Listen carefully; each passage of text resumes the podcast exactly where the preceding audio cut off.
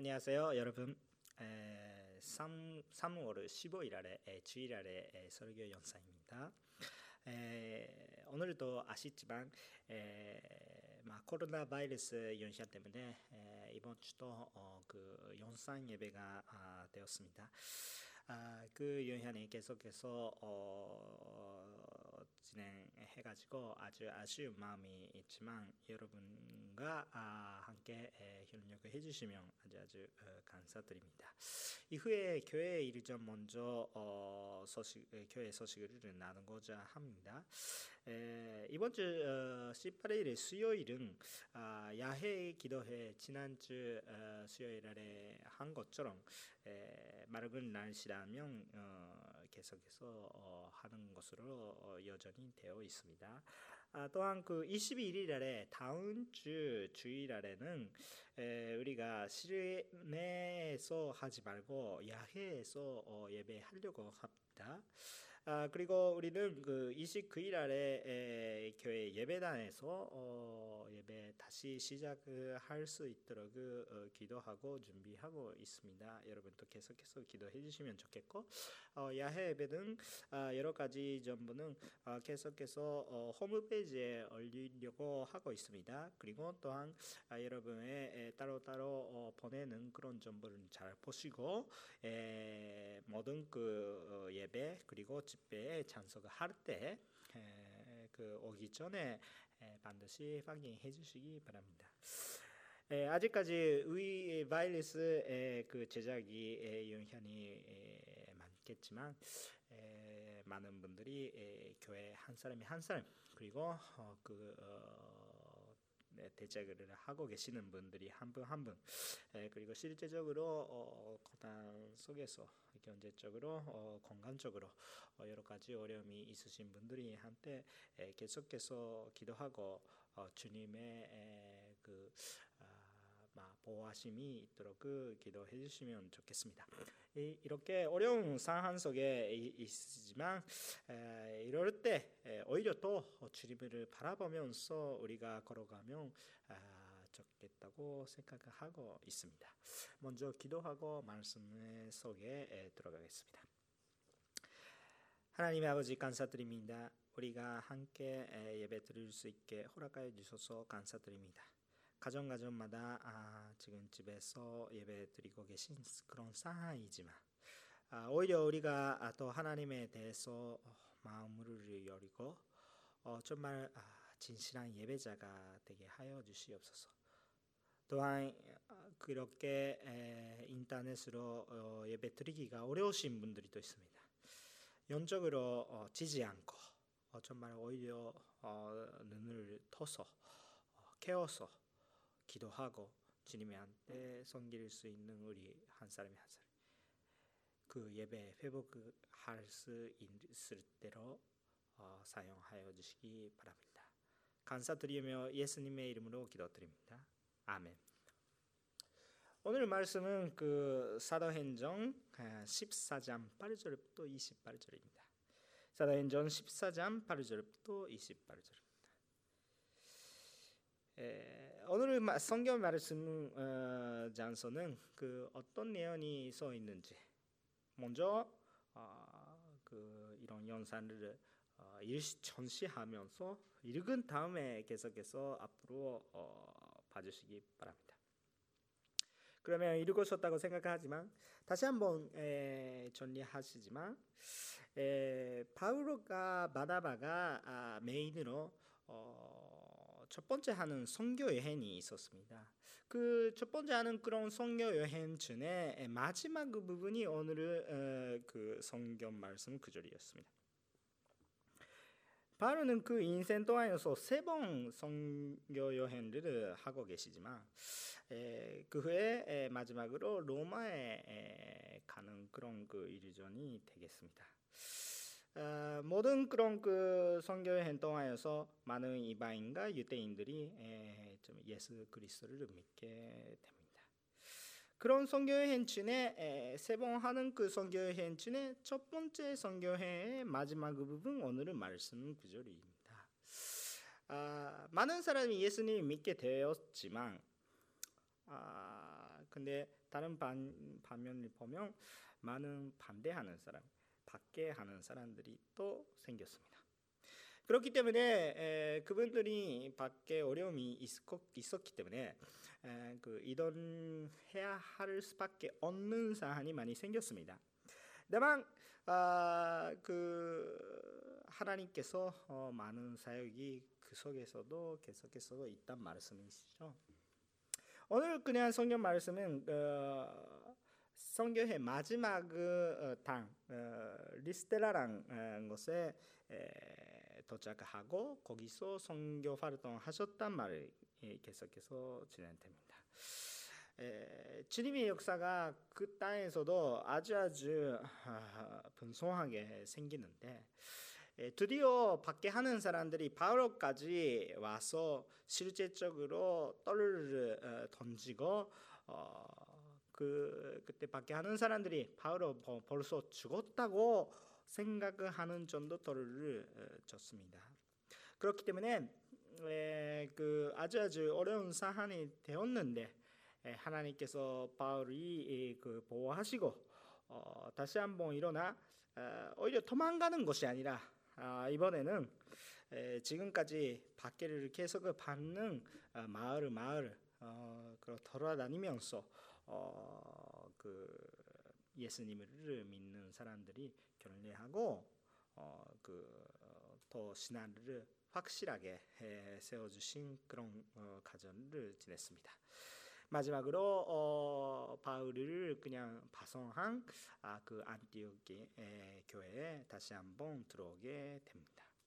오늘은 어, 이 설교 어, 어, 동안에서 어떠한 어, 시절에서도 우리는 하나님의 한테 영광을 돌리고 어, 끝까지 주님의 따라가는 그런 순종하는 그런 그 신앙생활을 신앙생활의 은혜를 나누고자 합니다.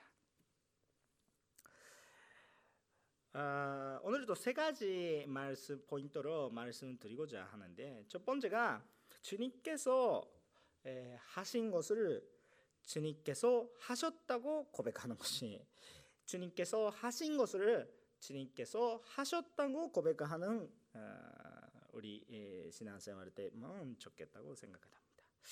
오늘 여러분과 함께 나누고 싶은 그 말씀이 8절부터 10절까지 보시면 좋겠습니다. 한번 어, 읽어보시면 좋겠습니다. 아, 그 비디오 영상 아, 전체하면 8절부터 10절까지 읽어보세요. 여기에 써 있는 것에 그냥 밖에 있었는데 계속해서 어, 그 어, 리스트라는 마을까지 가면서 어, 어, 태어날 때부터 그냥 먹고신 에, 그런 분이 에, 만나게 됩니다. 아, 근데 에, 그분이 계속해서 바울이 이야기하는 예수님의 이야기에 대해서 열심히 에, 관심이 가지고 듣고 계시고 신앙을 가지고 있었는데 그분이 보고 있었다면 막그 굉장히 그 신앙을 느끼는 뭔가가 있었다고 생각을 합니다. 그가 뭔지는 모르겠지만 그렇게 느낄 수밖에 없는 상황이 있었던 것이죠. 아 그런데 에, 그분이 한테 에, 바울이 에, 똑바로 일어나라고 이렇게 말씀하신 거예요. 그렇다면 어, 갑자기 일어나서 걷, 걷기 시작하는 그 기록이 돼 있습니다. 근데 바울이 그 똑바로라고 이렇게 말씀하시면 어, 저는 개인적으로 바울이 자신이 경험도 어, 겪어서 그 뭔가 아, 다가오는 것이 있습니다. 어, 왜냐하면 바울 자신도 예수 그리스도를 그냥 연접할 때 특히 사도행전 9장 11절에 보시면 아, 막 거듭 길이란 그런 길이 나오게 되는데, 막 덧바로란 뜻이죠. 어, 그런 길에 그냥 섞여 있는 그런 집에서도 어, 눈에 확실하게 보이게 에, 눈에 칼아 있는 것이 털어져 가지고 어, 정말 주님을 토파로 버릴 수 있게 에, 해주시는 어, 그런 경험을 바울이 에, 경험했기 때문에 그런 그 마음이 생기는 것입니다. 에, 뭐를 이야기하고 싶으냐면 아, 태어나자마자 못 고신 분들이 또 신앙을 가지고 어, 바울이 이야기를 듣고 있고 바울이 자신도 예수님의 이야기를 하시면서 그리고 그 먹고신 분이한테 그 지유의 말씀을 선포하시는 그 선포 자체도 신앙으로 고백하신 거다. 아, 이런 것을 어, 나누고 싶은 것입니다. 왜냐하면 바울이 자신의 그 지유의 힘이 있었던 것이 아니라 예수님께 지유의 힘이 있었기 때문입니다. 그렇기 때문에 그 바울이 그 예수님께서 해주신 그 역사에 대해서 그냥 선포하는 것입니다. 그래서 어, 그런 것 통하여서 그 놀라운 역사가 생겼는데 조금 기지만 계속해서 9절부터 18절까지 9절부터 오늘 말씀은 사도행전 14장 9절부터 18절까지 한번 읽어 주시면 좋겠습니다. 조금 읽지 전시하고 그 성경 말씀을 읽어 주시면 좋겠고요. 그 다음에 그 9절부터 18절에 보시면 어, 바울이 입으로 통하여서 선포되는 대로 그, 그 지유의 역사가 생겼으니까 사람들이 많이 놀란 것입니다. 너무 놀라가지고 바울과 바나바 자신이 그냥 신이다, 아, 그냥 신각화를 하는 것입니다. 아, 바울이들이한테 제사를 드리고 해요. 어, 그리고 믿으려고 해요. 어 근데 그 바울이 그거 열심히 그 하지 말라고 어 그 거부합니다. 왜냐하면 그 모든 것을 영적인 진리는 바울이 자신이 하는 것이 아니라 하나님께서 하신 것을 그냥 선포하는 것이었기 때문입니다. 아, 바울이 자신이 지유하는 것이 아니라 주님께서 지유하셨습니다. 바울은 그것을 고백하는 것이 뿐이죠. 어, 혹시 사람들이 바울을 그냥 어, 제사 드리며 예배 드리고 있었다면 어, 그거는 하나님께서 가장 싫어하시는 의산승배 바로 그것이 돼버리니까 아, 바울이 아주 아주 열심히 거부하신 것이죠. 근데 우리들이 그냥 살펴보면 아, 그 우리들이 신앙생활 속에서도 그런 것이 생길 때가 있습니다. 왜 그런 것이 생길까라고 생각하면 우리도 그 하나님을 바라보고 있다라고 생각을 하더라도 뭔가 다른 것을 보고 있는 경우가 많은 것입니다. 주님을 믿는 신앙으로서 하는 것이 아니라 뭔가 나를 인도해 주시는 누군가를 보고 있을 때도 있고 교회든 건물 아니면 거기서 보여주신 심벌 같은 거, 뭐 십자가만 가지고 있으면 그 안심이 하고 있다. 그 성경 말씀을 가지고 있는 것이 성경 책을 갖고 있으면 뭔가 안심하다. 아, 그 아주 아주 이상한 아, 의사 선배가 아, 들어올 때가 있습니다. 그런 것은 우리가 진짜로 맡겨드리는 믿는 그런 대상이 자체가 아니라 실제도 아닙니다. 우리가 바라봐야 되는 분은 주님밖에 없고요. 어, 정말 우리가 주님을 바라보고 있는지, 주님을 바라보고 있는 마음으로 다른 의사를 보고 있는지, 참 우리들이 그냥 자기 신앙생활을 살펴봐야 되는 그런 사안이 있습니다. 우리가 주님을 보고 있는지, 주님을 보고 있는 마음으로 다른 우상을 보고 있는지 정말 잘 음미하는 필요가 있단 말입니다. 근데 바울이 그냥 사람들이 그냥 그 설명하고 있는 가운데서 바울이 자신도 자기 도 그냥 똑같은 사람이다, 인간이다. 신이 아니고 인간이다 이런 이야기를 계속 하는 것이죠. 어, 그리고 또한 그 사람들이 지금 어, 그 구원의 길이를 하나님께서 어, 확실하게 예, 인식할 수 있는 때가 오기 전에부터 계속해서 은혜를 주셨단 말을 그 하신 것이죠.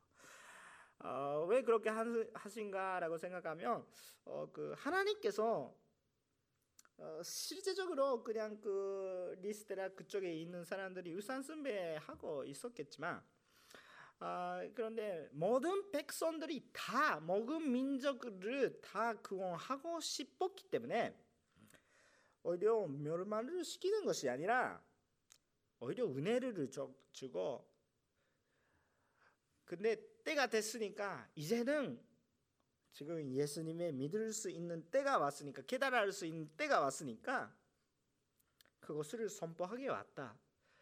이전에는 몰랐다. 그런데 이전에는 실패했다. 그런 건데 근데 그러니까 안 되었다 이런 말이 아니라 그때에서도 하나님께서 은혜 주신 것이죠. 그 은혜가 있는 것이 얼마나 위대한지 모르겠습니다. 근데 바울이 그냥 자신도 자기가 사람이다 이렇게 이야기하고 있는데 그 하나님의 그 군실이 너무 깊은 거. 어, 그리고 아직 그 깨달을 수 못하는데도 불구하고 은혜를 주시는 하나님의 그 큰 사랑이 생각하며 그것이 우리 사람들이 한테 인간의 안에서 그런 그 은혜와 사랑이 없는 것이다 이렇게 고백할 수밖에 없는 것이라고 우리가 이야기할 수 있습니다. 여러분은 어떻습니까? 아, 그 자기를 받게 하는 사람이 자기를 무시하는 사람이 오히려 공격하는 사람들한테 계속해서 오히려 모르겠는데 그분들이 생활을 위해서 모든 것을 줄수 있습니까? 근데 하나님께서 그렇게 해, 해 오셨고 드디어 확실하게 하나님께서 보여주셨다 이런 것이죠. 그거는 우리 사람들이 안에서는 없는 것이에요. 주님께서 하시는 것입니다. 크리스천 사람은 아주 아주 신기한 것을 많습니다. 치유받거나 너무 놀라운 역사가 가득하고 있습니다. 다만 그것은 우리가 뭔가 특수한 사람이 되는 것이 아니라 주님께서 그것을 해주시니까 그래요. 우리가 주님과 함께 가고 주님께서 역사하시니까 우리가 그것에 같이 있으니까 많은 그 하나님의 놀라운 역사를 경험하실 수가 있습니다. 다만 우리는 다른 사람들이나 비하면 너무너무 특별한 사람인가라고 생각하면 아니에요. 똑같은 사람입니다. 다만 다른 것이 뭐냐면 우리가 똑같은 사람이지만 한 가지 달라요. 뭐가 다르겠습니까? 주님을 알고 있다. 특별한 은혜를 받고 있는 것이죠. 주님을 알았다. 주님을 믿었다.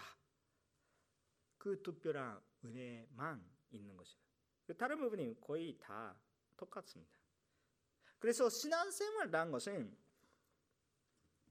그냥 원래 인간이 사람이 그냥 가야 되는 해야 되는 그 길이 있는데 거기서 너무 벗어나고 이상한 행동을 하는 것이 신앙생활이 아닙니다. 오히려 사람들이 생각하는 이거는 좋다, 이거 최고다 이렇게 생각하고 있는 것보다 도 오히려 더 좋은 우리 인간의 이산으로서 더 좋다고 생각하는 것을 훨씬 넘어가는 하나님의 이상적인 좋은 의미로 이상적인 그런 좋은 길이를 하나님께서 보여주시고 주님께서 그 길이 가시니까 우리도 따라가는 것이죠. 그래서 사람이 못다는 지혜를 하나님께서 말씀하시니 우리가 그 말씀을 선포하게 되는 것이죠. 그래서 우리가 어떻게 하더라도 주님께서 하시는 것이니까 내가 열심히 했다 그것이 아니라 크리스천이 열심히 했다 그것이 아니라 교회가 열심히 했다 그것이 아니라 주님께서 하셨으니까 주님께서 하셨다고 이렇게 하는 것이 우리 신앙생활입니다. 그래서 우리 주님 바라봐야 돼요. 주님한테 영광 올려야 되고 그렇게 갈 수밖에 없는 것입니다.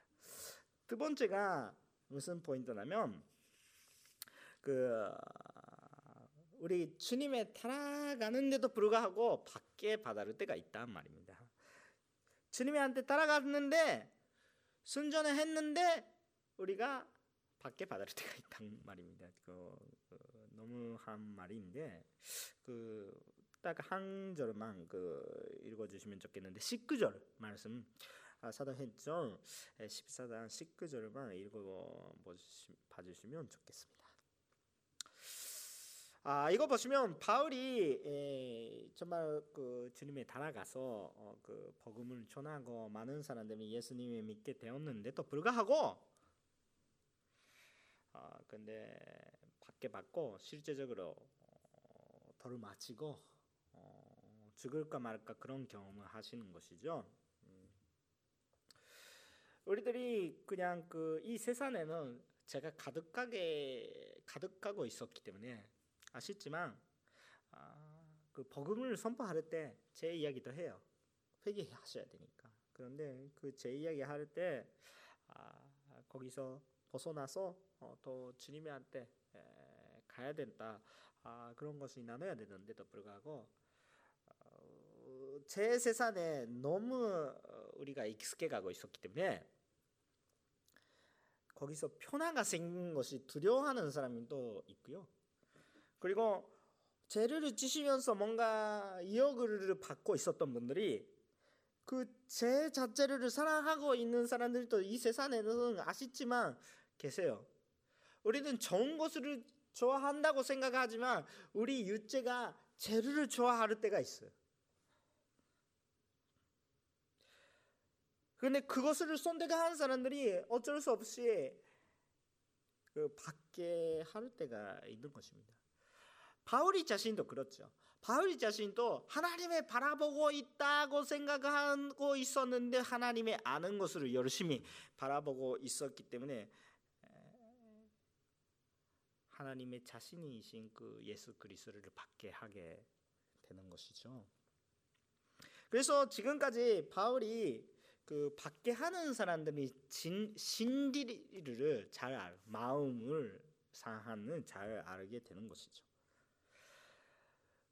그렇기 때문에 바울이 성경행 중에 계속해서 받게 받았는데도 불구하고 그것을 실제적으로 걷도는 겪지 않고 어, 어려움이 속에 있는데 실제적으로 돌을 맞거나 이런 것을 하지 말고 어, 피할 수가 있었던 것이죠. 근데 드디어 이스라엘라는 곳에서 그 돌을 맞게 되었습니다.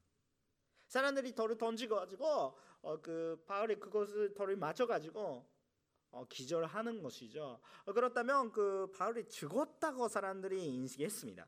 그렇기 때문에 그 머무르를 어, 마을의 밖에 버리는 거죠. 그런데 하나님의 은혜로 주님께서 어, 바울을 그냥 보호하셨습니다. 죽지 않았단 말이죠. 기절은 했는데 죽지 않으셨던 것이죠.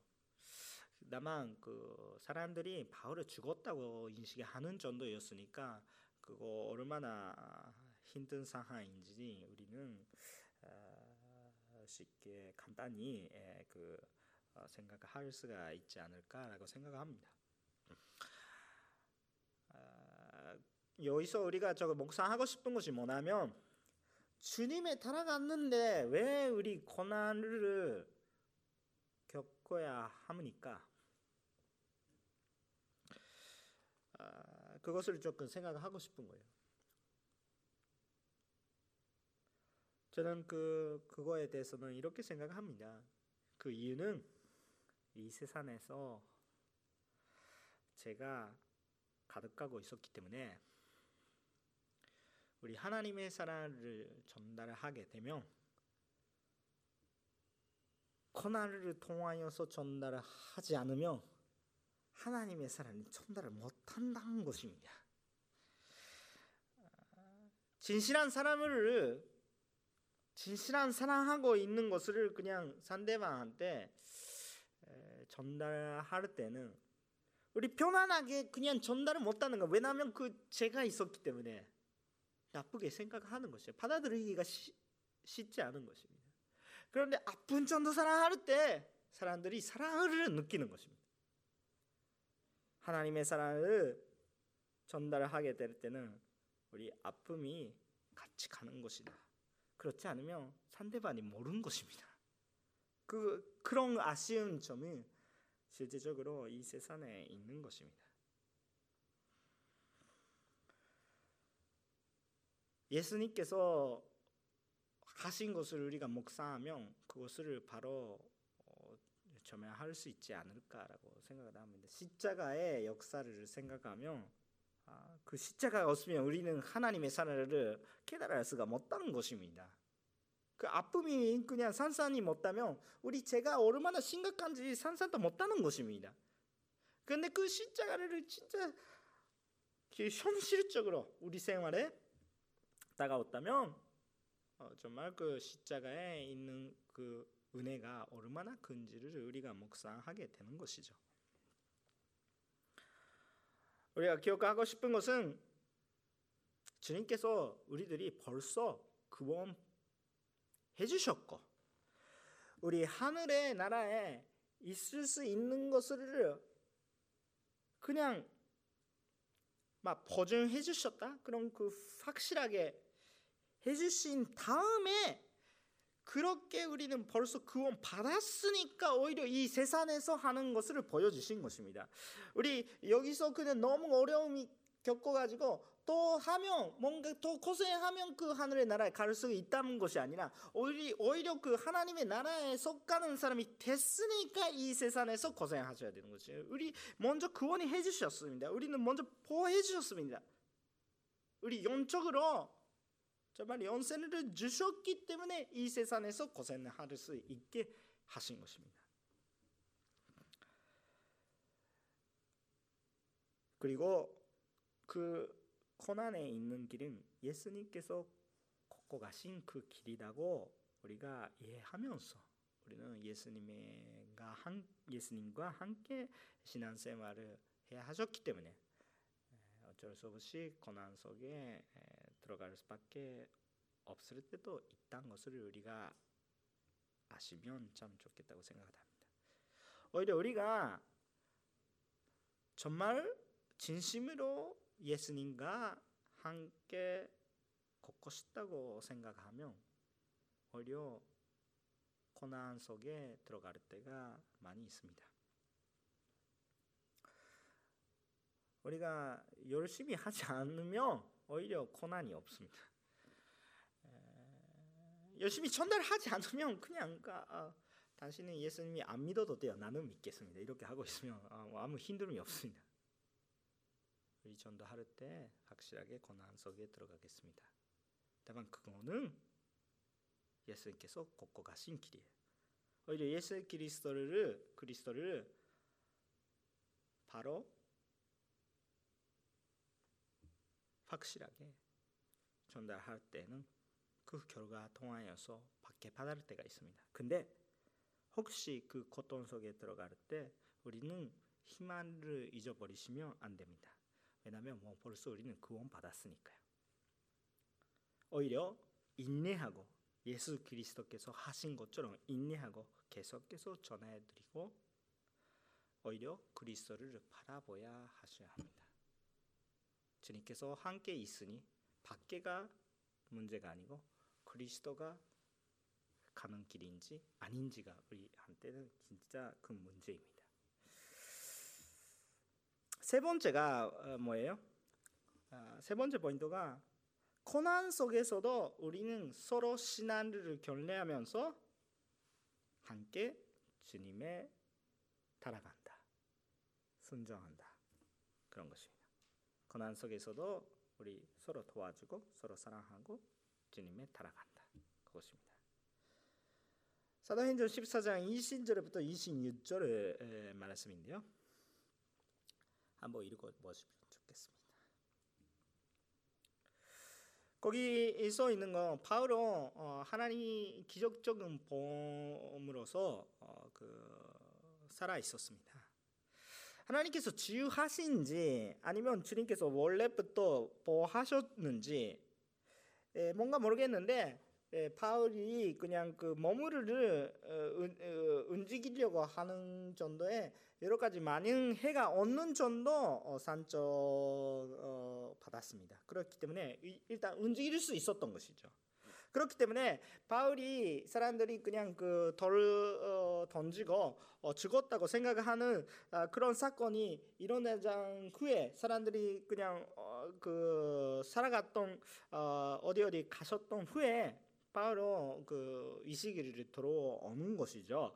아 근데 그런 사건이 있었다면 이 세상이라면 그냥 바로 병원이다 그럼 누워 있어야 돼 한다 이렇게 할지도 모르겠는데 바울이 그냥 바로 일어나 사람들이 흩어졌던 그 마을이 그냥 다시 한번 가셨다가 그 다음 날에 계속해서 누워 있는 거예요. 그 다음 날에 에, 도망가는 것이 아니라 오히려 어, 뭐 나는 죽었다고 세- 사람들이 생각하고 있으니까 오히려 자유다. 어, 오히려 그냥 그 밖에 한 그 마을에 다시 한번 계속해서 지금까지 성교행 계속 그긴 거리를 계속해서 걷고 오셨다가 그 다녀왔던 마을이 마을이 다 다시 한번 가게 됩니다.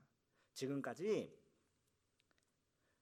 말씀을 전하고 예수님을 믿었던 사람들이 어떻게 하고 있을까? 오히려 그것을 걱정하는 것이죠. 한 사람이 한 사람 집에 가면서 다시 한번 생각을 하시면 좋은데 그 마을은 마을은 다 밖에가 있는 마을이에요. 근데 거기 속에 또 가시는 거예요. 왜 바울이 그렇게 했습니까? 바울의 마음 속에 뭐가 있었습니까? 자, 목사하면 그것이 바로 주님의 사랑이라고 생각을 합니다. 바울 자체는 그냥 자기도 고난을 겪었습니다. 그런데 바울이 생각하고 있으면 나는 그 힘들었다 힘들었다 이렇게 생각하는 것이 아니라 오히려 하나님의 사랑을 생각하는 것이죠. 어, 그 나도 고난을 받았다. 이거 힘들다. 그거 실질적으로 느꼈어요. 그때 바울이 생각하는 똑같이 현재들이 생각하는 것이죠. 그들이 아마 그렇게 하는 사람들이 마을에서 앞으로도 계속 신앙생활을 해야 되겠다.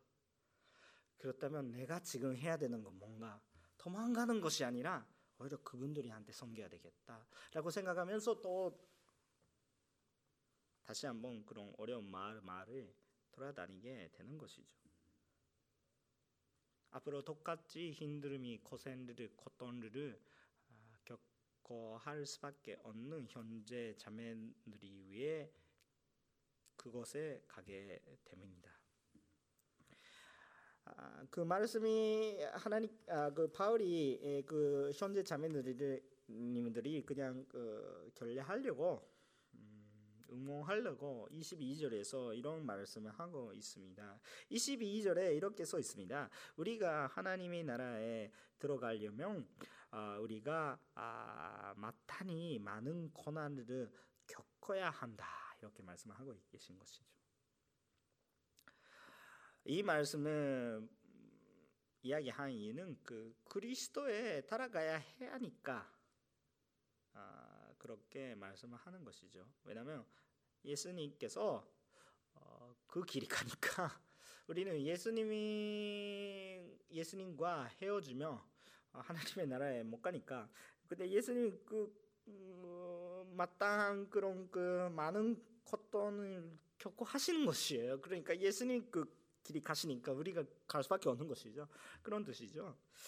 어, 근데 그 말 자체를 보면 그냥 그 응원하는 위로하는 말인가라고 생각하는 말이에요. 그 글자만 그 읽으면 그거 그거 응원하는 말인가? 아 위로하는 말인가 이렇게 하는가? 아니면 그 오히려 더 힘들게 하는 말이 아닌가 이렇게 생각하는 글자인데, 근데 우리 하나님의 나라를 하나님의 나라에 대한 희망을 가지고 있으면 이게 굉장히 위로가 된 말입니다.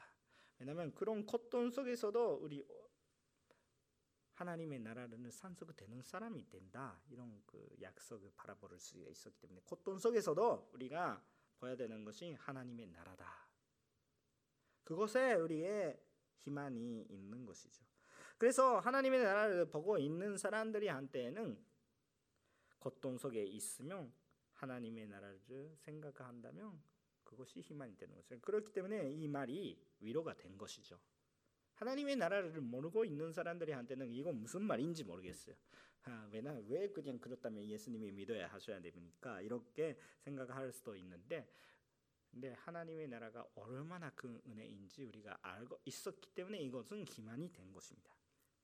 23절에 보시면 아, 그, 그 마을이마다 아, 그 교회를 세운 것이죠. 어, 그 교회마다 교회마다 그 영적인 리더 장로를 세우고 어, 그리고 어, 근식 기도하면서 기도했습니다.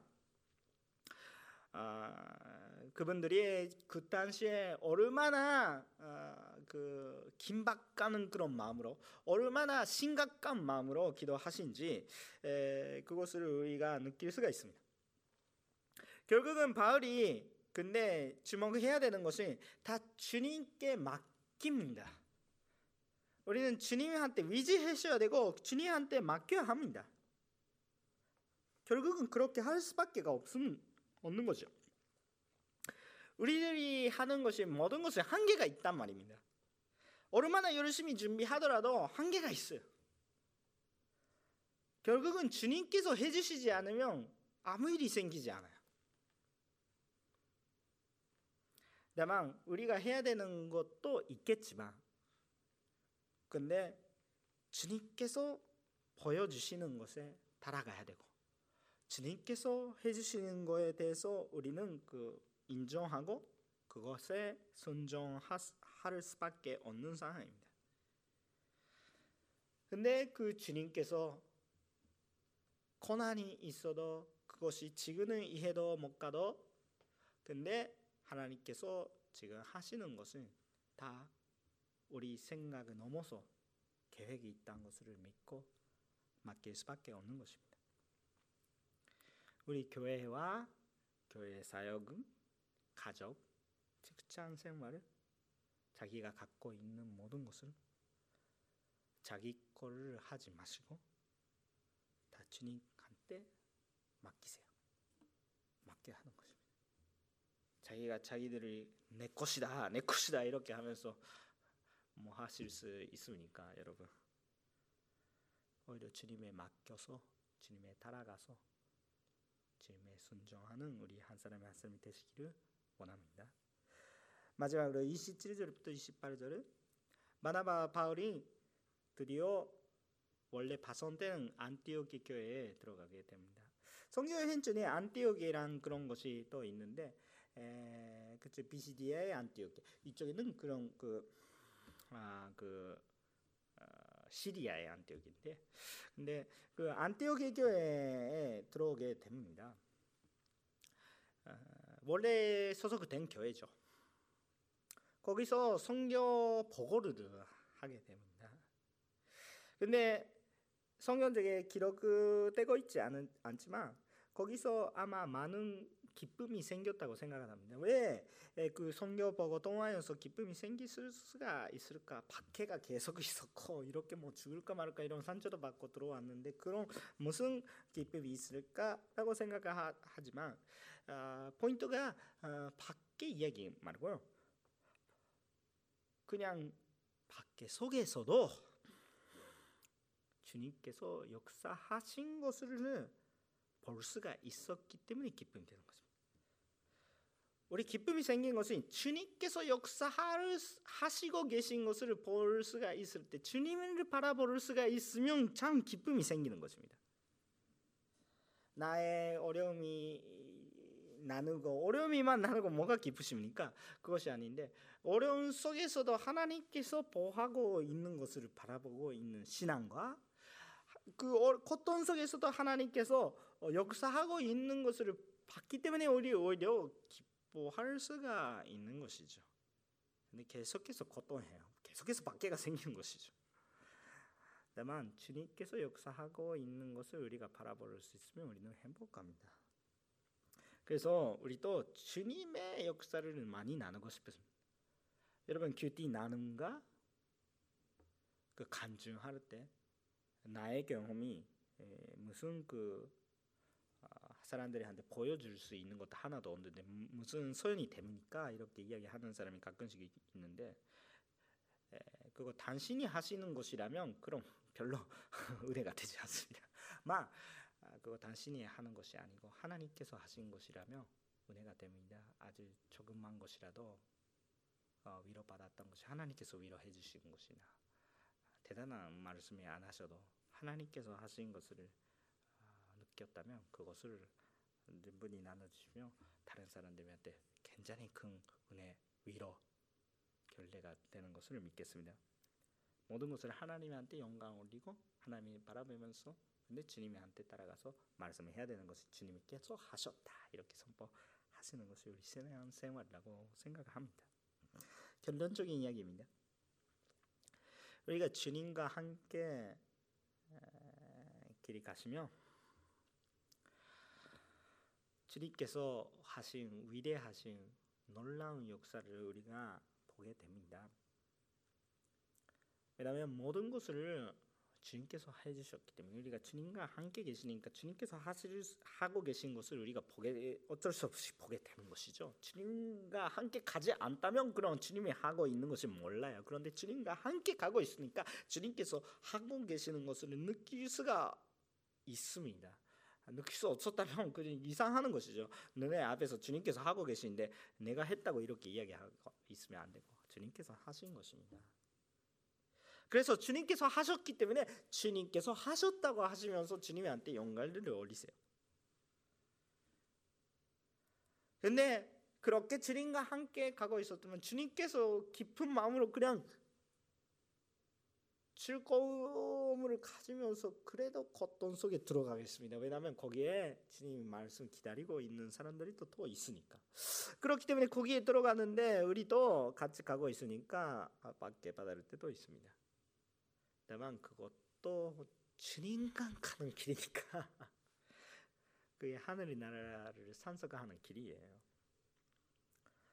그래서 나는 이해가 못 가를 때도 있겠지만 주님에 맡겨서 주님께서 해주시니까 놀라운 역사는 나에게도 있으니까 하지만 주님에 맡겨드리면 지금 고통 속에 있는 분들도 계실지도 모르겠지만 아마 계시죠. 다만 주님을 믿고 주님한테 맡겨드리면 주님의 한때 위지하며 주님을 위지하면서 함께 주님의 따라가는 순종하는 우리 한 사람의 한 사람이 되게 하는 것을 축복하고 기도합니다. 마지막으로 바울은 나중에 자기가 쓴그 편지로서 사람들한테 많은 신앙 교육을 할 때가 있습니다. 그 두 가지 여러분과 함께 있고 어, 마지막 결론을 하고 싶습니다. 이 말씀에 대해서는 여러 가지 설교는 안 하겠습니다. 만 근데 그거 통화여서 어, 여러분께서 많이 그 주님의 마음을 느껴주시면 좋겠다고 생각합니다. 첫 번째가 갈라디아서 2장 20절입니다. 첫 번째가 가라디아서 2장 20절입니다. 가라디아서 2장 20절입니다. 우리말 성경으로 천천히 읽겠습니다. 나는 그리스도와 함께 십자가에 못 박혔습니다. 그러므로 이제 더 이상 내가 사는 것이 아니라 내 안에 그리스도께서 사시는 것입니다. 지금 내가 육체 안에 사는 것은 나를 사랑하셔서 나를 위해 자신의 머무를 내 자신 하나님의 아들을 믿는 믿음으로 사는 것입니다. 다시 한번 읽겠습니다. 나는 그리스도와 함께 십자가에 못 박혔습니다. 그러므로 이제 더 이상 내가 사는 것이 아니라 내 안에 그리스도께서 사시는 것입니다. 지금 내가 육체 안에 사는 것은 나를 사랑하셔서 나를 위해 자신의 머무를 내 자신 하나님의 아들을 믿는 믿음으로 사는 것입니다. 아멘. 또 한 절 읽겠습니다. 고린도후서 고린도후서 12장 9절부터 10절까지 말씀. 고린도서 12장 12장 9절부터 9절부터 10절까지 말씀입니다. 다시 한번 우리말 성경으로 읽겠습니다. 예, 고린도 후서 12장 9절부터 10절까지 말씀입니다. 천천히 읽겠습니다. 그러나 그분은 내게 말씀하셨습니다. 내 은혜가 내게 적였다. 족하다. 죄송합니다. 내 은혜가 내게 족하다. 왜냐하면 내 능력이 약할 때서 온전해지지 지지 때문이다. 그러므로 나는 내 약한 것들에 대해 그게 기뻐하며 자랑한 것입니다. 이는 그리스도의 능력이 내게 머물게 하기 위한 위함이입니다. 그러므로 나는 그리스도를 위해 약한 것들과 모욕과 큰 핍박, 아, 큰 핍과 핍박과 공경 가운데서 가운데 있으면서 더 기뻐합니다. 왜냐하면 내가 약할 그때 꼭 가나기 때문입니다. 다시 한번 읽겠습니다. 그러나 그분은 내게 말씀하셨습니다. 내 은혜가 내게 족하다. 왜냐하면 내 능력이 약할 때서 온전해지지 때문입니다. 그러므로 나는 내 약한 것들에 대해 크게 기뻐하며 자랑할 것입니다. 이는 그리스도의 능력이 내게 머무르게 하기 위한 위함입니다. 그러므로 나는 그리스도를 위해 약한 것들과 모욕과 아, 금빛과 아, 핍박과 공경 가운데 있으면서도 기뻐합니다. 왜냐하면 내가 약할 그때 꼭 가나기 때문입니다. 우리가 아주 연약감을 느끼고 약간 느낄 때 주님께서 도와주시니 우리는 주님의 한테 맡겨드리며 온전히 주님의 한테 예배드리며 경배하며 주님과 따라가게 되는 우리 한 사람이 한 사람이 선도가 되시기를 기도합니다. 할렐루야 하나님 아버지 감사드립니다. 지금 또 말씀 설교 들으면서 지금 주님에 따라가려고 하면서 고난 속에 계시는 분들이 또 있는 것을 느낍니다만 그래도 하나님께서 역사하고 계십니다. 고통 속에 역사하시는 주님을 바라볼 때 우리 기쁨이 회복됩니다. 주님 도와주시고 인도하시고 우리들이 서주시옵소서. 감사하며 예수님의 이름으로 기도드립니다. 아멘. 여러분 가정 예배가 주님의 축복 속에 진행하는 것을 기도하고 어, 믿고 주님한테 맡겨드립니다. 감사합니다.